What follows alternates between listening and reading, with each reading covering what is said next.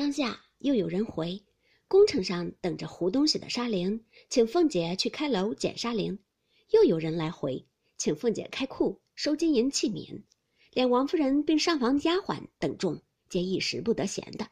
宝钗便说：“咱们别在这里碍手碍脚，找太丫头去。”说着，同宝玉、黛玉往迎春等房中来闲玩，无话。王夫人等日日忙乱，直到十月将近，信皆全备，各处监管都交清账目，各处古董文玩皆已陈设齐备，采办鸟雀的，自仙鹤、孔雀以及鹿、兔、鸡、鹅等类，悉已买全，交于园中各处向景饲养。贾强那边也演出二十出杂戏来，小尼姑、道姑也都学会了念几卷经咒。贾政方略心意宽敞，又请贾母等进园，瑟瑟斟酌，点缀妥当，再无一些遗漏不当之处了。于是贾政方择日提本，本上之日奉朱批准奏。次年正月十五上元之日，恩准贾妃省亲。贾府领了此恩旨，一发昼夜不闲，年也不曾好生过的。展演元宵在耳，自正月初八日，就有太监出来先看方向，何处更衣，何处宴坐，何处受礼，何处开宴，何处退息；又有巡查地方总理官房太监等，带了许多小太监出来，各处官房挡为目，只是贾宅人员何处退，何处跪，何处进膳，何处起事，种种遗著不一。外面又有工部官员，并五成兵备道打扫街道、撵逐闲人，贾赦等都率匠人扎花灯、烟火之类。至十四日，俱已停妥。这一夜上下通不曾睡。至十五日五谷，自贾母等有觉者，皆按品服大庄。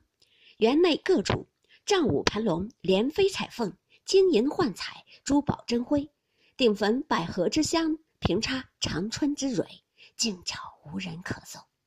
贾赦等在西街门外，贾母等在荣府大门外，街头巷口俱系帷幕挡严。正等得不耐烦，忽一太监坐大马而来，贾母忙接入，问其消息。太监道：“早多着呢，未出客用过晚膳，未正二刻还到宝灵宫拜佛。”有出客进大明宫领宴看灯方请旨，只怕虚出才起身呢。凤姐听了道：“既这么着，老太太、太太且请回房，等是时候再来也不迟。”于是贾母等暂且自便，园中悉赖凤姐照礼，又命执事人带领太监们去吃酒饭。一时传人一担一担的挑进蜡烛来，各处点灯。方是点完时。忽听外边马跑之声，一时有十来个太监都喘吁吁跑来拍手。这些太监会意，都知道是来了来了，各按方向站住。贾赦领合族子侄在西街门外，贾母领合族女眷在大门外迎接。半日静悄悄的，忽见一对红衣太监骑马缓缓的走来，至西街门下了马。将马赶出帷幕之外，便垂手面膝站住。半日又是一对，亦是如此。少时便来了十来对，方闻得隐隐戏乐之声。一对对龙精凤煞，雉羽魁头，又有削金提炉焚着玉香，然后一把曲柄七凤黄金伞过来，便是官袍带履。又有执事太监捧着香珠、绣帕、数鱼、拂尘等类。一对对过完，后面方是八个太监，抬着一顶金顶金黄绣凤板鱼，缓缓行来。贾母等连忙路旁跪下，早飞跑过几个太监来，扶起贾母、邢夫人、王夫人来。那板鱼抬进大门，入仪门往东去，到一所院落门前，有执服太监跪请下鱼更衣。于是抬鱼入门，太监等散去，只有昭容、彩屏等。引领元春下鱼。只见院内各色花灯烂灼，皆系纱绫扎成，精致非常。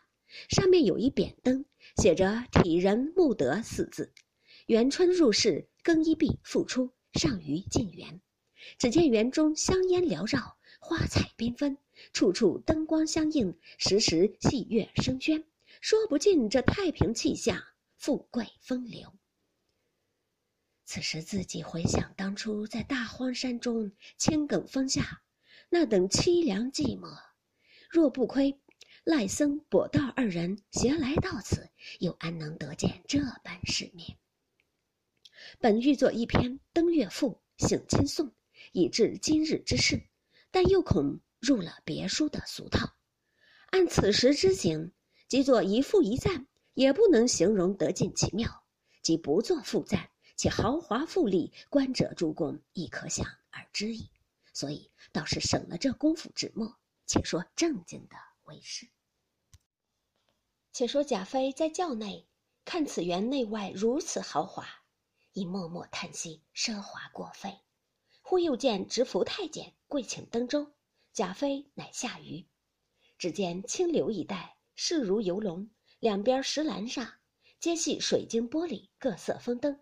点的如银花雪浪，上面柳杏珠树虽无花叶，然皆用通草、绸绫纸绢衣饰做成，粘于枝上的。